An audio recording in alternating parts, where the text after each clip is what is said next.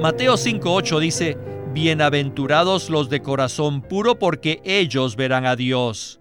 Muchos no pueden ver a Dios ni recibir la revelación de las cosas espirituales porque su corazón no es puro. Un corazón puro es para ver a Dios.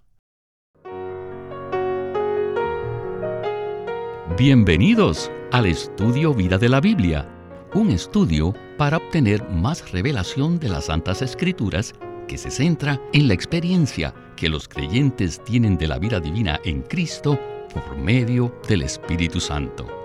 Si desean, pueden escuchar gratuitamente todos los programas radiales del Estudio Vida en nuestra página de internet radiolsm.com.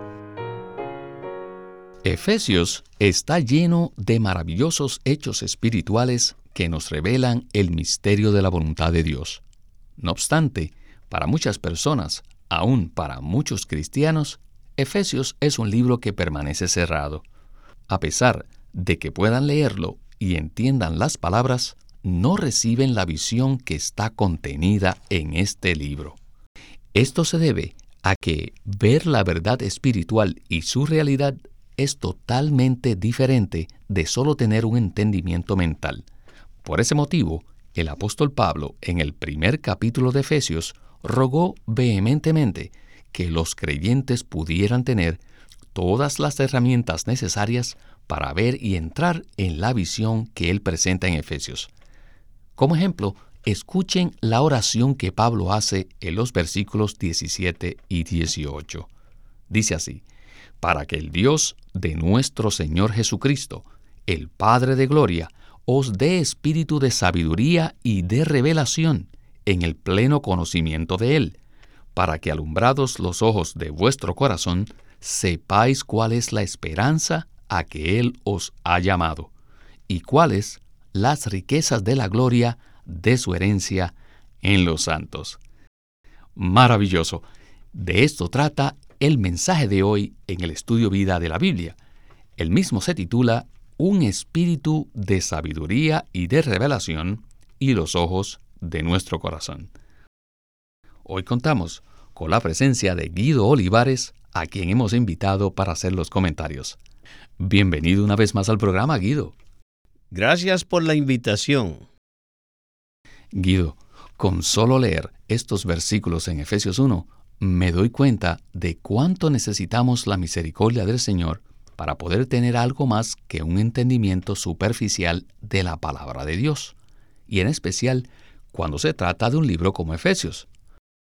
Una cosa es entender las palabras que leemos y otra recibir la luz genuina y la revelación de la palabra. Por ejemplo, ¿qué significan las bendiciones que se mencionan en Efesios 1.3?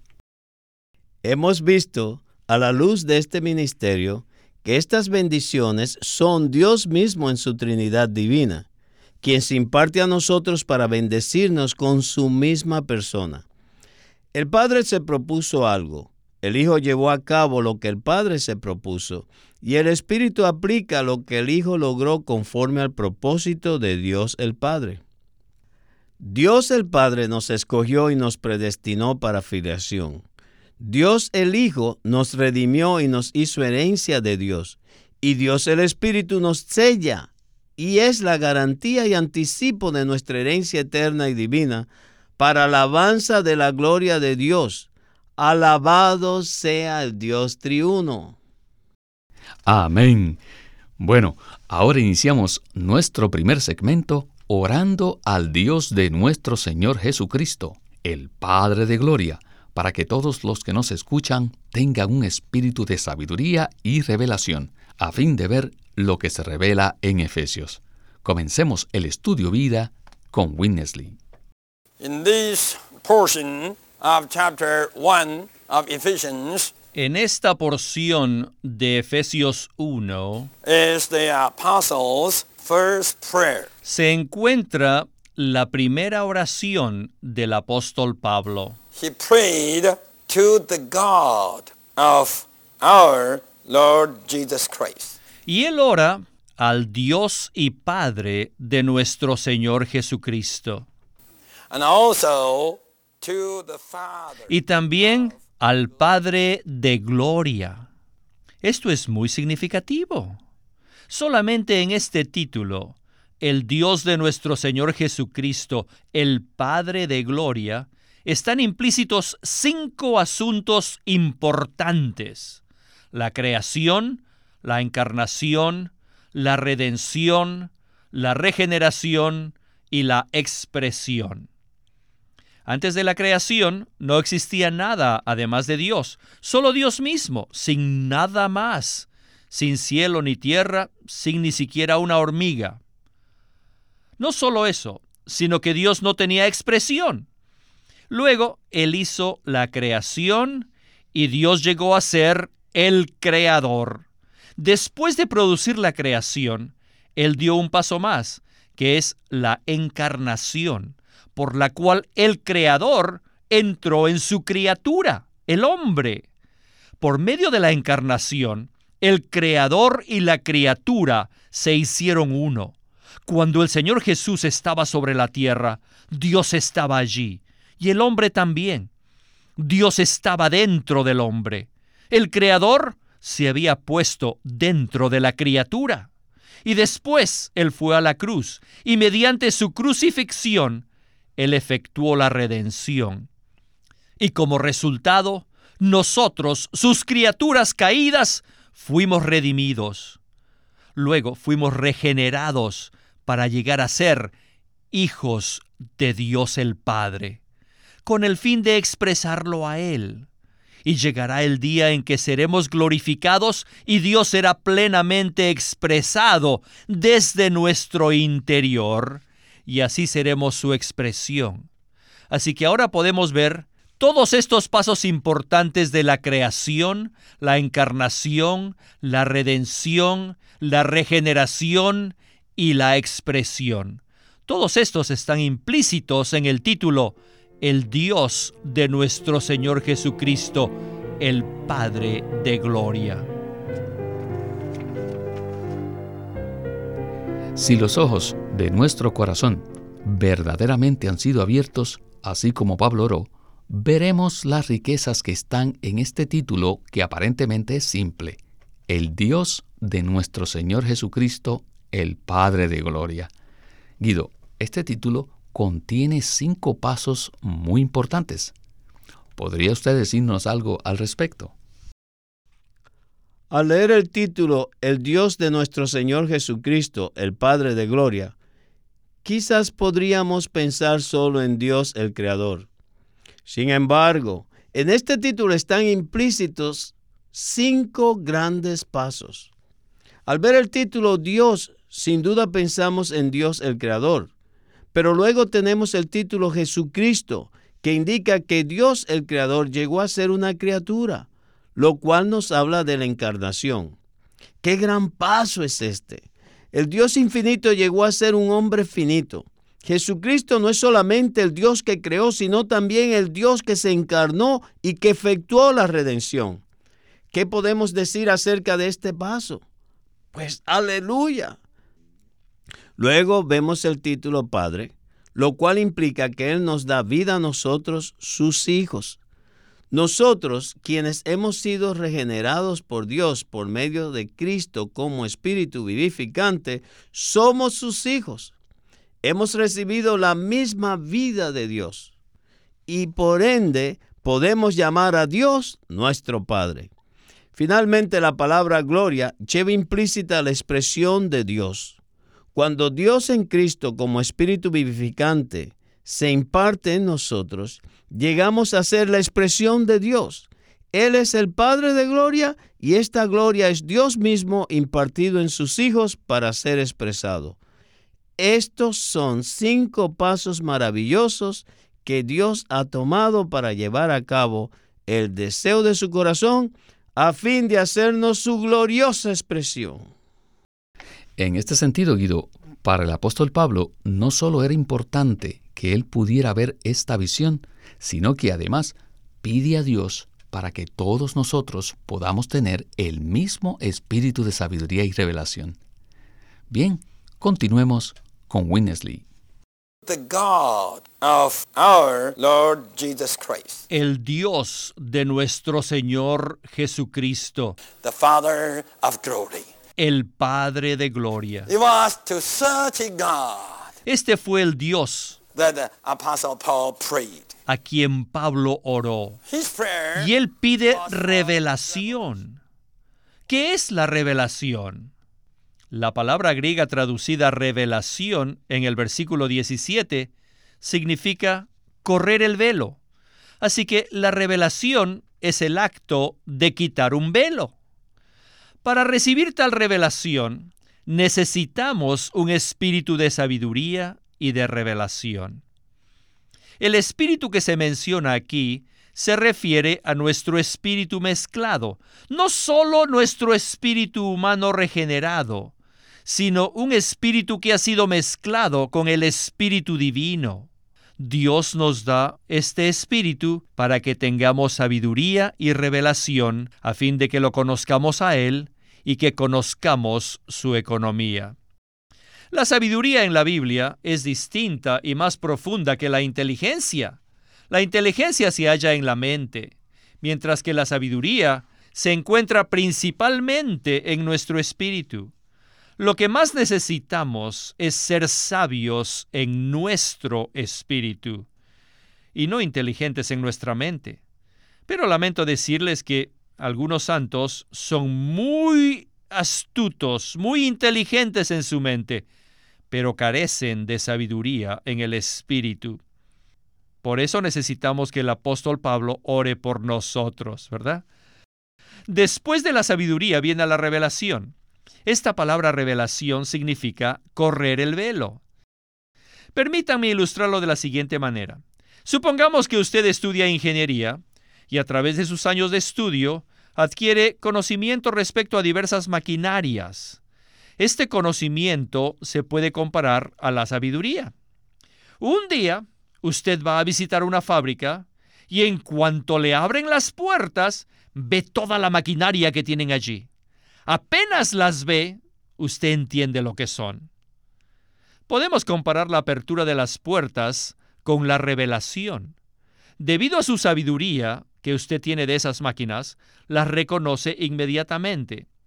Sin embargo, si alguien no tuviera este conocimiento de las máquinas, no entendería nada respecto a las máquinas, aunque también él las viera. Tiene revelación, pero carece de sabiduría. ¿Ven esto? Solo cuando poseemos sabiduría y revelación conocemos la maquinaria. ¿Pueden ver mi punto?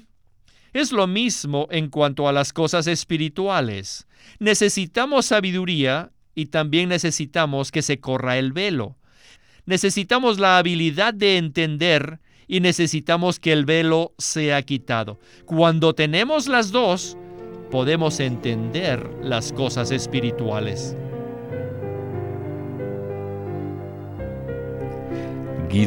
Qué secuencia tan maravillosa. En la oración de Pablo hay dos cosas cruciales, la sabiduría y la revelación. En este sentido, ayuda mucho el ejemplo de la persona que estudia ingeniería y que ve la maquinaria cuando se abren las puertas de la fábrica. La sabiduría y la revelación se refieren a algo que es mucho más profundo que un conocimiento superficial, ¿verdad? Así es. Pablo oró que el Padre nos diera un espíritu de sabiduría y de revelación. Según el segmento anterior, la sabiduría está relacionada con nuestro espíritu regenerado y la revelación yace en el Espíritu Santo que está en nuestro espíritu. Cuando ejercitamos nuestro espíritu mezclado, esto nos capacita para ser sabios genuinamente y no permanecer como personas astutas en nuestra mente solamente. El ejercicio de nuestro espíritu mezclado también nos capacita para ser uno con el Espíritu Santo, quien es el que corre los velos y nos da la revelación.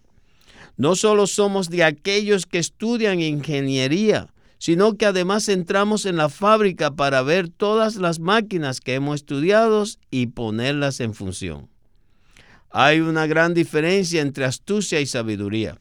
Pido a Dios no ser de aquellos que son astutos en su mente, sino de aquellos que ejercitan su espíritu mezclado.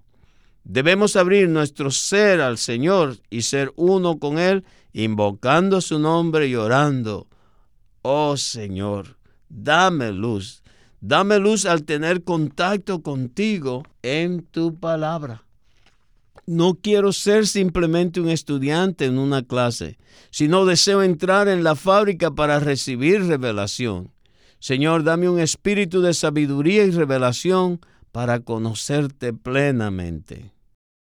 Amén.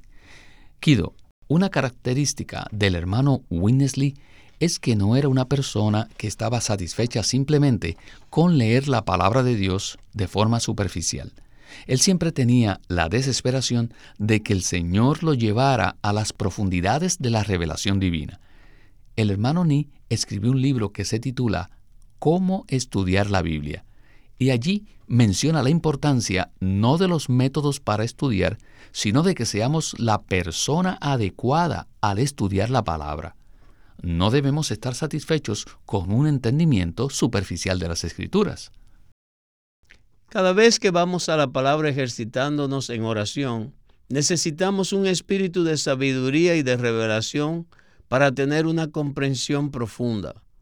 Puedo dar testimonio de que el hermano Lee era una persona sumamente inteligente, pero se ejercitaba en no vivir dependiendo de su inteligencia natural. Él verdaderamente practicaba ejercitar su espíritu para disfrutar la sabiduría divina que yacía en su espíritu regenerado. Por eso, en él siempre había una búsqueda urgente de que el Señor le diera más luz en la palabra, y no solo tuviera conocimiento doctrinal, sino experiencias vivas de Cristo. No solo debemos ser simplemente aquellos que estudian las escrituras, sino que debemos siempre abrir nuestro ser al Señor, para que el velo sea corrido, para que recibamos luz y nuestros ojos sean abiertos y para que veamos los hechos revelados en la palabra. Necesitamos un espíritu de sabiduría y revelación. En Efesios 1.17 vemos que Pablo oró para que el Padre nos diera un espíritu de sabiduría y revelación. Pero no se detuvo allí, sino que continuó diciendo, en el pleno conocimiento de Él. Esta frase indica que el conocimiento no es superficial, sino que es un conocimiento pleno. Luego, en el versículo 18 dice, para que alumbrados los ojos de vuestro corazón, sepáis cuál es la esperanza a que Él os ha llamado, y cuáles las riquezas de la gloria de su herencia en los santos. En el próximo segmento veremos que si queremos tener ojos que vean, necesitamos un corazón puro, una mente sobria, una parte emotiva amorosa, una voluntad sumisa y un espíritu abierto con una conciencia pura. Continuemos con el último segmento del estudio vida de hoy. Cuando poseemos sabiduría, la habilidad de conocer las cosas espirituales, y además tenemos la revelación, entonces tenemos el pleno conocimiento de Dios. Pero escuchen, eso no es todo. Aunque podamos tener la sabiduría, el velo se ha quitado, pero aún es posible que no veamos nada. ¿Por qué? Ajá, porque nuestros ojos no son muy buenos. Así que llegamos ahora a ver los ojos de nuestro corazón. Estos no son los ojos de nuestro cuerpo, sino los ojos de nuestro corazón. En otras palabras, nos referimos a los ojos espirituales. En Apocalipsis 3:18 el Señor dijo, Yo te aconsejo que de mí compres colirio con que ungir tus ojos para que veas. Necesitamos colirio porque somos ciegos. Necesitamos que nos sea restaurada la vista. Hoy el problema no radica en los hechos, pues estos ya abundan en la Biblia. El problema principal radica en nuestros ojos. Si queremos que nuestros ojos sean sanados para que vean, necesitamos, número uno, un espíritu abierto y una conciencia purificada. Nuestra conciencia debe ser purificada, no solo por la aspersión de la sangre redentora de Cristo, sino también por nuestra confesión y la resolución de nuestros pecados, ofensas, fallas y errores. Nuestra conciencia debe estar limpia, debe estar tan clara. Si nuestra conciencia está opaca, nuestro espíritu no podrá ver. Número dos, también necesitamos un corazón puro. Mateo 5.8 dice, Bienaventurados los de corazón puro porque ellos verán a Dios. Muchos no pueden ver a Dios ni recibir la revelación de las cosas espirituales porque su corazón no es puro. Un corazón puro es para ver a Dios. Un corazón puro se compone de una mente sobria, una parte emotiva amorosa y una voluntad sumisa. Si tenemos un corazón puro y un espíritu abierto con una conciencia pura, nuestros ojos podrán ver. Guido, aquí hay dos cosas grandes con las cuales podemos concluir el mensaje de hoy. Ambas cosas son muy subjetivas y prácticas en términos de nuestra experiencia. Necesitamos tener una conciencia purificada y para ello requerimos la aspersión de la sangre redentora de Cristo y la confesión y resolución de nuestros pecados. Pero también es necesario tener un corazón puro para ver a Dios. Después de un mensaje tan maravilloso, ¿nos podría dar una conclusión? Con gusto. Primero que todo, necesitamos un espíritu abierto y una conciencia purificada. Para eso necesitamos resolver todos los problemas que tengamos con Dios y los problemas que tengamos entre nosotros. Si no hacemos esto, no podremos ver. Si nuestra conciencia está opaca, nuestro espíritu no podrá ver. Esto es algo sumamente importante Podemos tener los hechos y aún tener la revelación, pero si los ojos de nuestro corazón no están abiertos, no podremos ver nada. Por ese motivo necesitamos ser agresivos y activos para aclarar cualquier situación de ofensa entre nosotros y el Señor, y entre nosotros y los demás, para así poder disfrutar de una conciencia purificada. Pablo se ejercitaba siempre en tener una conciencia libre de ofensas y por eso los ojos de su corazón estaban llenos de luz interior. Segundo, necesitamos tener un corazón puro. Aprecio mucho este versículo en Mateo 5:8 que dice, Bienaventurados los de corazón puro, porque ellos verán a Dios. Tener un corazón puro significa que amamos a una sola persona, la cual es Cristo mismo. ¿Qué tal si ahora mismo todos los que nos escuchan oramos Señor Jesús, te amo, solo te busco a ti. Tener un corazón puro implica tres cosas. Tener una mente sobria, una parte emotiva, amorosa y una voluntad sumisa. Todos debemos ser fríos en nuestra mente, pero fervientes en nuestra parte emotiva y además debemos tener una voluntad sumisa y dócil. Si tenemos un corazón puro, con una mente sobria, una parte emotiva amorosa y una voluntad sumisa y un espíritu abierto con una conciencia pura, los ojos de nuestro corazón podrán ver. Cada vez que aplicamos colirio a nuestros ojos, éste abre nuestro espíritu, purifica nuestra conciencia, enfría nuestra mente fervorosa, aviva nuestra parte emotiva y somete nuestra obstinada voluntad. Como conclusión, quisiera animar a todos a pagar el precio para comprar colirio. De esta manera vamos a poder ver. Y a esto no puedo decir más que amén. Compremos colirio para que nuestros ojos sean sanados y veamos el misterio de la voluntad de Dios. Los hechos están presentes y el velo está corrido. Además, Dios, quien está lleno de gracia, nos concede la luz. Lo que necesitamos ahora son ojos para ver. Aleluya. Bueno, Guido, se nos terminó el tiempo muchas gracias por haber estado con nosotros. Gracias por haberme invitado de nuevo al programa. Ha sido un gran privilegio.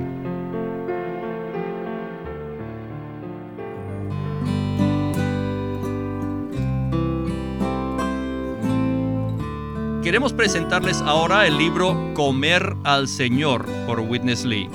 En este pequeño libro, Comer al Señor, el hermano Lee habla que la Biblia es un libro acerca de comer y que el Señor vino para que el hombre le comiera. Aún desde el comienzo, cuando Él creó al hombre y lo puso al frente del árbol de la vida, que era Él mismo, en vez de darle el precepto o en vez de darle el mandamiento de que lo alabara o que lo adorara, le dijo que comiera de todo lo que estaba al frente de Él. Y también vemos que el Antiguo Testamento presenta el tema de comer al hablarnos en figura del Cordero de la Pascua, de las ofrendas que se hacían en el tabernáculo y de los frutos de la buena tierra de Canaán. ¿No es esto precioso? En este libro Comer al Señor, el hermano Lee nos presenta las maneras en que podemos disfrutar al Señor como nuestra vida. Y también presenta que el Nuevo Testamento muestra claramente que debemos comer al Señor, especialmente cuando describe a Cristo como la porción para todos los creyentes. Acuérdense que el título de este libro es Comer al Señor por Witness Lee.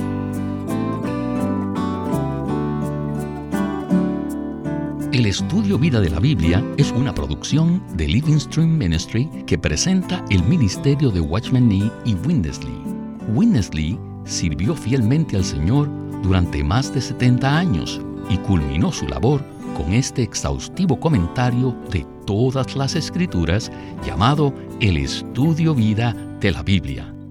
Queremos animarlos a que visiten nuestra página de internet libroslsm.com Allí encontrarán los libros impresos del ministerio de Watchman Nee y Witness Lee, la Santa Biblia versión recobro con sus notas explicativas y también encontrarán folletos, himnos, varias publicaciones periódicas y libros en formato electrónico. Por favor, visiten nuestra página de internet libroslsm.com. Una vez más, libroslsm.com o llámenos a nuestro teléfono gratuito 1-800-810-1149. 1-800-810-1149. Además, si desean, pueden comunicarse con nosotros enviándonos un correo electrónico a estudiovida.lsm.org. Una vez más, estudiovida.lsm.org lsm.org.